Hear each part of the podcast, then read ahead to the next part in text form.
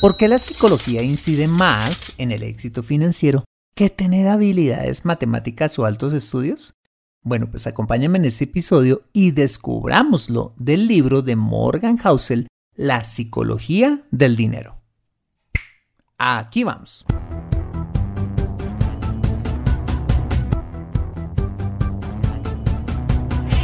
Bienvenido a Consejo Financiero, el podcast de finanzas personales donde aprenderás a manejar inteligentemente tu dinero, salir de deudas, tomar buenas decisiones financieras y alcanzar una prosperidad sólida y duradera.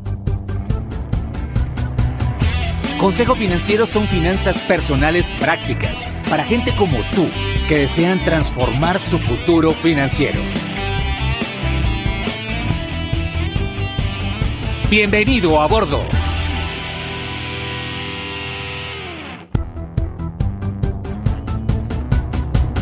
Hola, ¿qué tal? Yo soy Fernando Fernández y sí, esto es Consejo Financiero, tu podcast, tu programa de finanzas personales, donde aprenderás a manejar inteligentemente tu dinero, a salir de deudas, a tomar buenas decisiones financieras de consumo, ahorro e inversión y los principios para alcanzar una prosperidad sólida y duradera. Mira, tener educación financiera es un aspecto esencial para alcanzar tus objetivos de vida. Pues aunque tu profesión o área de conocimiento no sean las finanzas, casi todo lo que hagas en la vida involucrará dinero, por lo que necesitarás saber administrarlo inteligentemente para alcanzar cada una de tus metas financieras. En Consejo Financiero aprenderás precisamente a eso, a administrar inteligentemente tu dinero para alcanzar esos objetivos de vida. Y como siempre te invito a visitar www.consejofinanciero.com donde podrás encontrar este y muchos más contenidos de finanzas personales que estoy seguro van a ser de utilidad para tu vida financiera. Asimismo, te recuerdo que puedes escuchar Consejo Financiero en Spotify, Apple Podcasts, eh, SoundCloud, Spreaker o la plataforma de podcasting de tu preferencia y encontrarme en LinkedIn e Instagram. Bueno, muy bien, y sin más preámbulos, empecemos con el episodio de hoy. Bienvenidos a bordo. Hoy continuamos con nuestra serie de libros de finanzas personales y el turno le ha tocado al bestseller La psicología del dinero del ex periodista financiero eh, Morgan Housel, quien ha vendido ya más de 2 millones de copias.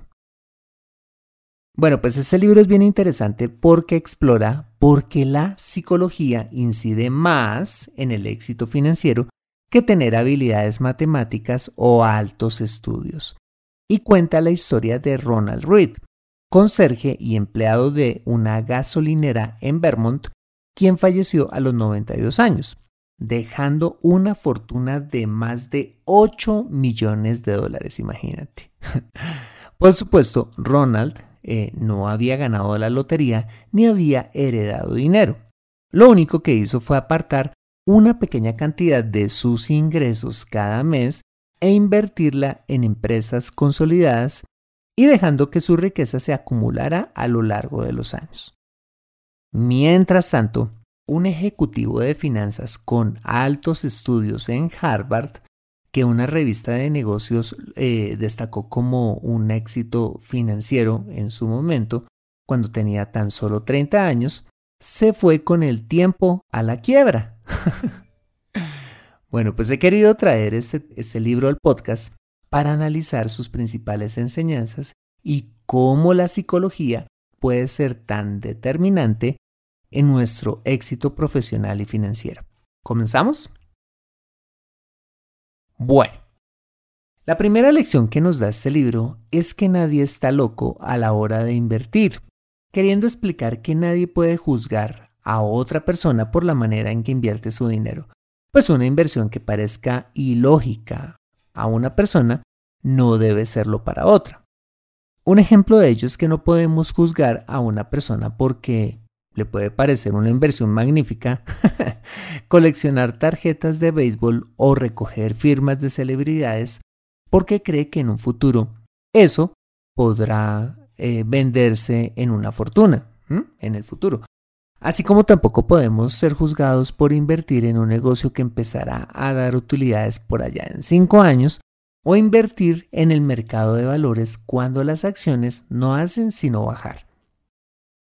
El autor dice que la forma en que invertimos nuestro dinero está influenciado básicamente por nuestra experiencia y el entorno socioeconómico en el que crecimos. Hmm. Es decir, vemos las inversiones desde diferentes ópticas o lentes, razón por la cual todo es respetable. Bueno, pues mi observación en torno a esta primera lección es lo siguiente y es, a la hora de invertir, sean lo que sea, mira, por favor que no sean juegos de azar, ni cosas extremadamente riesgosas, ni tampoco cosas ilegales, sino más bien que sean negocios o inversiones, ojo, que conozcas muy bien. Si eres un duro en carnicerías, invierte en eso. si eres un experto en cultivos hidropónicos, vete por ahí. Si te encanta el mercado Forex, métete de cabeza a invertir. Si te apasiona el mercado inmobiliario, dedícate a eso. Pero mira, nunca inviertas en algo que no conoces o no entiendes. ¿Vale? Ok, la segunda lección es que aceptemos la existencia de la suerte y el riesgo como variables que afectan nuestra vida financiera, variables que por cierto escapan de nuestro control, por lo que debemos entender que el 100% de nuestros resultados pues no pueden ser atribuidos solo a nuestro esfuerzo o decisiones, sino que siempre dichas variables afectarán nuestros resultados financieros. Por ejemplo, en el libro el autor habla que Bill Gates tuvo muchísima suerte de estudiar en una de las muy pocas universidades de la época donde había computadoras personales y asumió, eso sí, el riesgo de emprender en algo totalmente nuevo, pues todo ese tema de las computadoras personales y el desarrollo de software en el garaje de su casa, sin tener ninguna garantía para él ni la seguridad de un empleo común. Esto nos enseña algo valioso a la hora de invertir, y es que aunque la suerte y el riesgo escapan de nuestro control, sí podemos, por decirlo de alguna forma, graduar o dosificar el riesgo que queremos asumir. Te lo explico con un par de ejemplos. Digamos que tienes un capital para invertir en el mercado de valores y hay muchas acciones que están muy baratas y todas ellas tienen un potencial de valorización diferente, que depende básicamente de los riesgos asociados al comportamiento de la economía y del sector en el que está.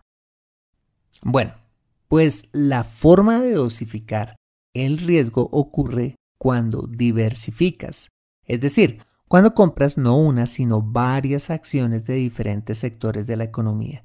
De tal manera que si algunas les va mal, van a haber otras que les va a ir bien. Y eso hace que en conjunto ganes dinero, asumiendo un riesgo controlado. O en otras palabras, poner los huevos en canastas diferentes.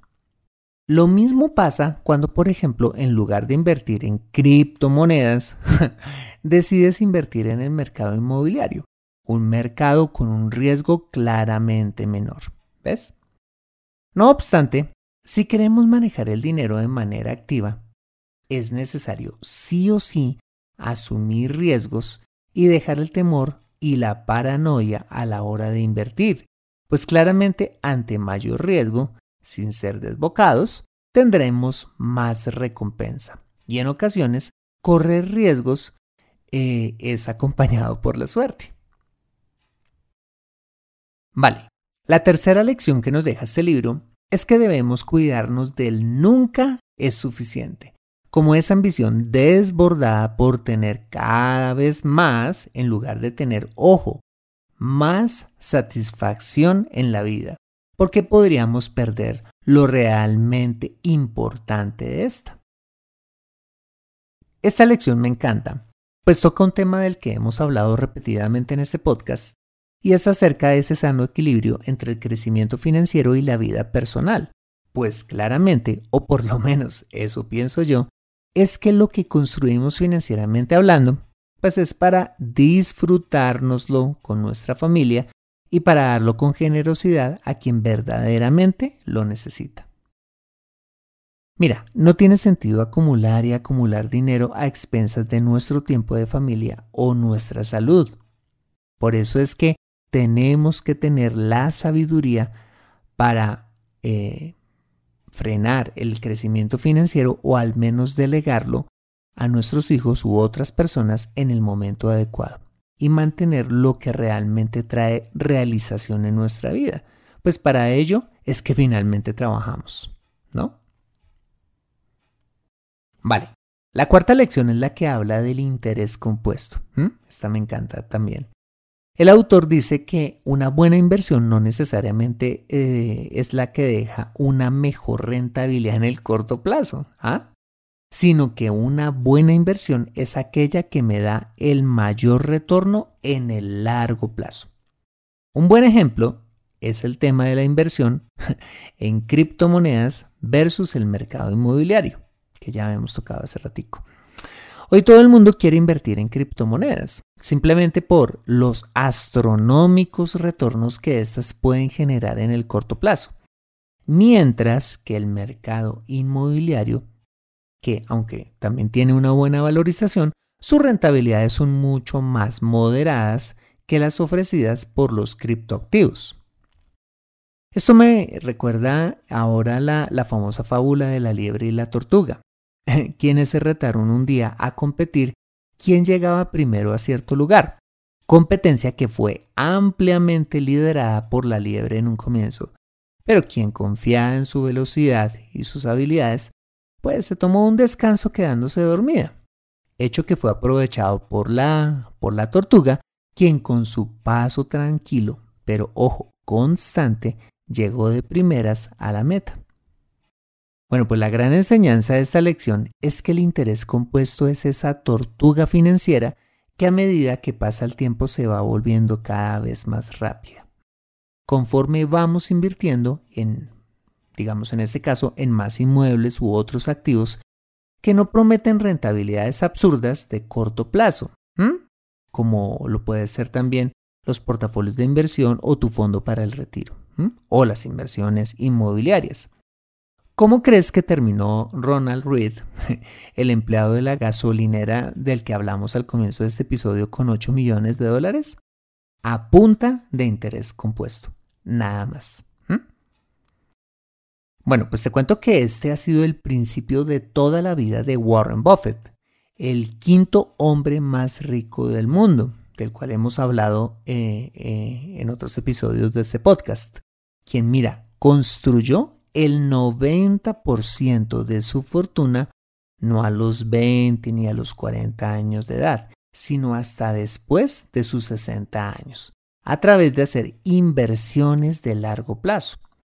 Para él es mejor una inversión que rente por décadas en lugar de otra que de rendimientos eh, financieros gigantescos en el corto plazo, entre otras cosas, porque este tipo de inversiones eh, son como la espuma así como suben rápido, bajan también estrepitosamente.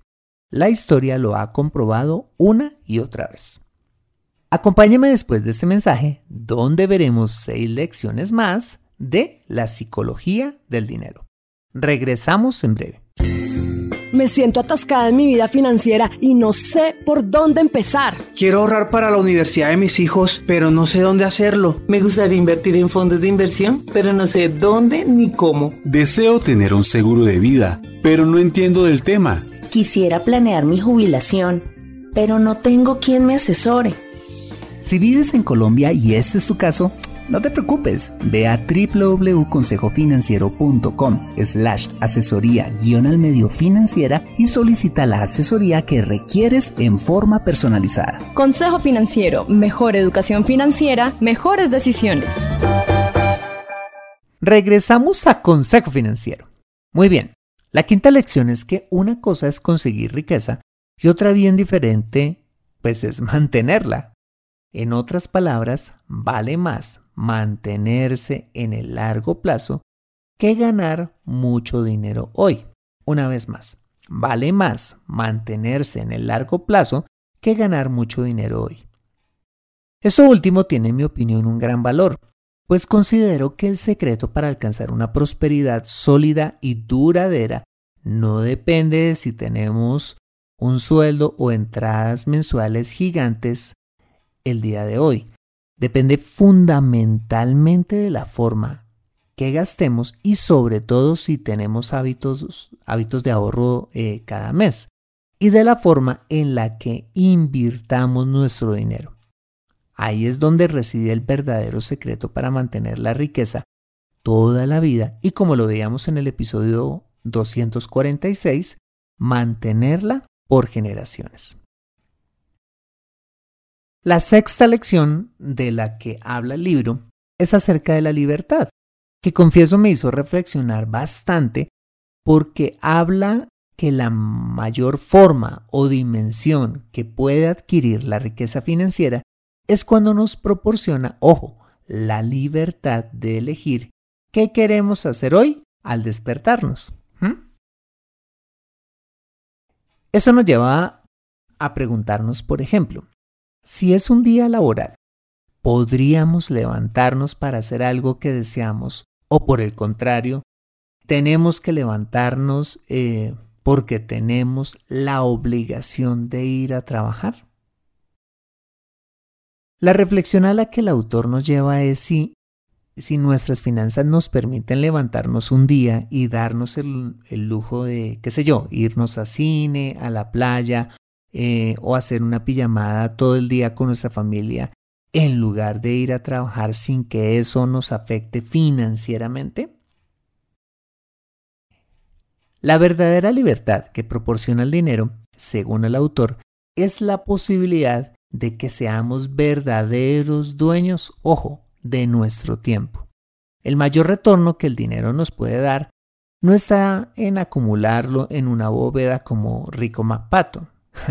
no, sino que con este podamos darnos la vida que queremos tener, disfrutarla con quien queramos hacerlo y por el tiempo que queramos hacerlo. Esa es la verdadera libertad. La séptima lección eh, que nos deja este libro es que la riqueza no es lo que vemos, sino lo que no vemos. ¿Por qué? Te lo explico a continuación. Resulta que una cosa es aparentar ante otros tener dinero gastando y endeudándonos y otra cosa es realmente tener dinero. Muchas veces vemos personas que conducen sí el auto último modelo o que viven en un lugar exclusivo de la ciudad, pero no necesariamente eso que vemos es riqueza, sino simplemente una bonita fachada construida con deudas. Por eso es que según el autor, Gastar dinero para demostrar a otros es la forma más rápida de tener menos dinero. en cambio, cuando veamos a una persona de bajo perfil, amable, organizada, que vive bien pero con frugalidad, que se caracteriza por hablar más bien poco de lo que tiene o lo que ha logrado, sospechemos positivamente de esa persona pues muy seguramente estaremos ante una persona financieramente próspera y hasta rica. Vale, la octava lección de este bestseller es que ahorremos dinero. Así de sencillo. El autor sostiene que, como ya lo mencionábamos, la construcción de riqueza tiene que ver muy poco con nuestros ingresos, sino más bien con nuestros hábitos de ahorro. Y dice algo tan simple como relevante y es lo siguiente, que el ahorro tiene su origen cuando gastamos menos. Y cuando gastamos menos es porque deseamos menos cosas.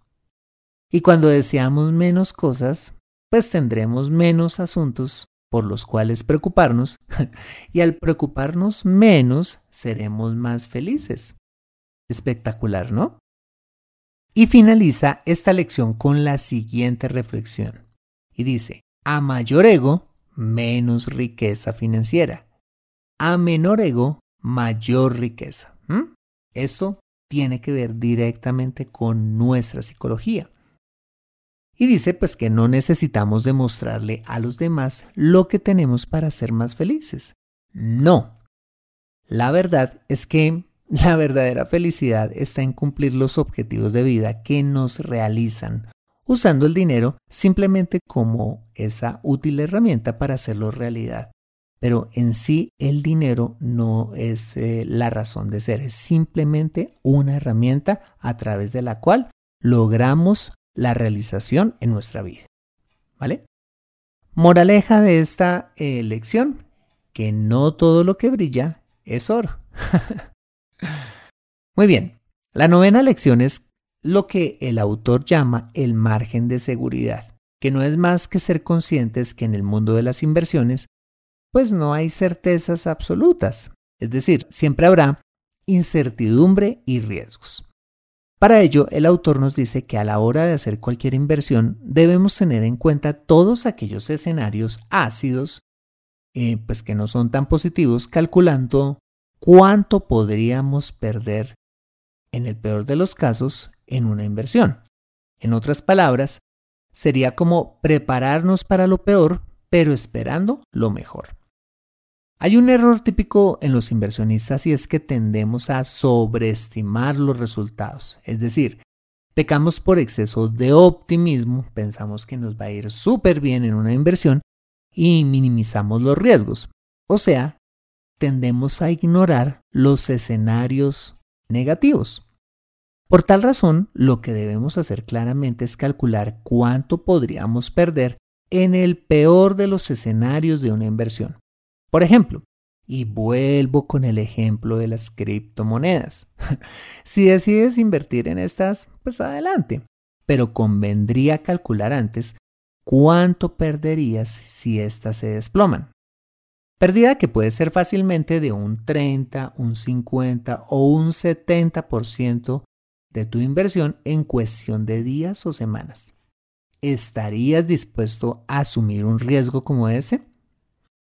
El autor nos invita, mm, en este caso, a que tengamos un margen eh, de seguridad, ojo, razonable a la hora de invertir, que nos lleve, sí, a asumir riesgos, pero sin exponer nuestras inversiones a grandes pérdidas, como en el caso de las criptomonedas u otros negocios, o idealmente a que si no ganemos, pues por lo menos eh, perdamos poquito o no perdamos. Ok. Y la lección número 10 que podemos recoger de este libro es que no hay nada gratis en el mundo de las inversiones, aunque no parezca, en por decirlo de alguna manera, en la etiqueta del producto o servicio objeto de nuestro interés. ¿Por qué? Porque invertir también tiene un precio. ¿Y cuál es este precio? El famoso riesgo. Una vez más, representado en volatilidad, temor, dudas, incertidumbre, cambios abruptos en la economía, pandemias y perder dinero. Si de verdad queremos invertir, pues debemos convencernos que ese precio vale la pena. Ese es el precio del éxito que no todo el mundo está dispuesto a pagar. Te cuento que cuando hablo con clientes que quieren invertir en el mercado de valores, me preguntan qué es lo que más rentabilidad puede darles y yo les digo que claramente las acciones. Pues la mayoría me dicen que, que si es lo que más rentabilidad da, pues que listo, que ellos se animan a invertir todo su capital en acciones. Hasta cuando les digo el riesgo de desvalorizaciones temporales que pueden tener las mismas en el corto plazo, con el fin de alcanzar rentabilidades muy superiores en el largo plazo. Todo el mundo quiere ganar mucho dinero pero sin asumir riesgos.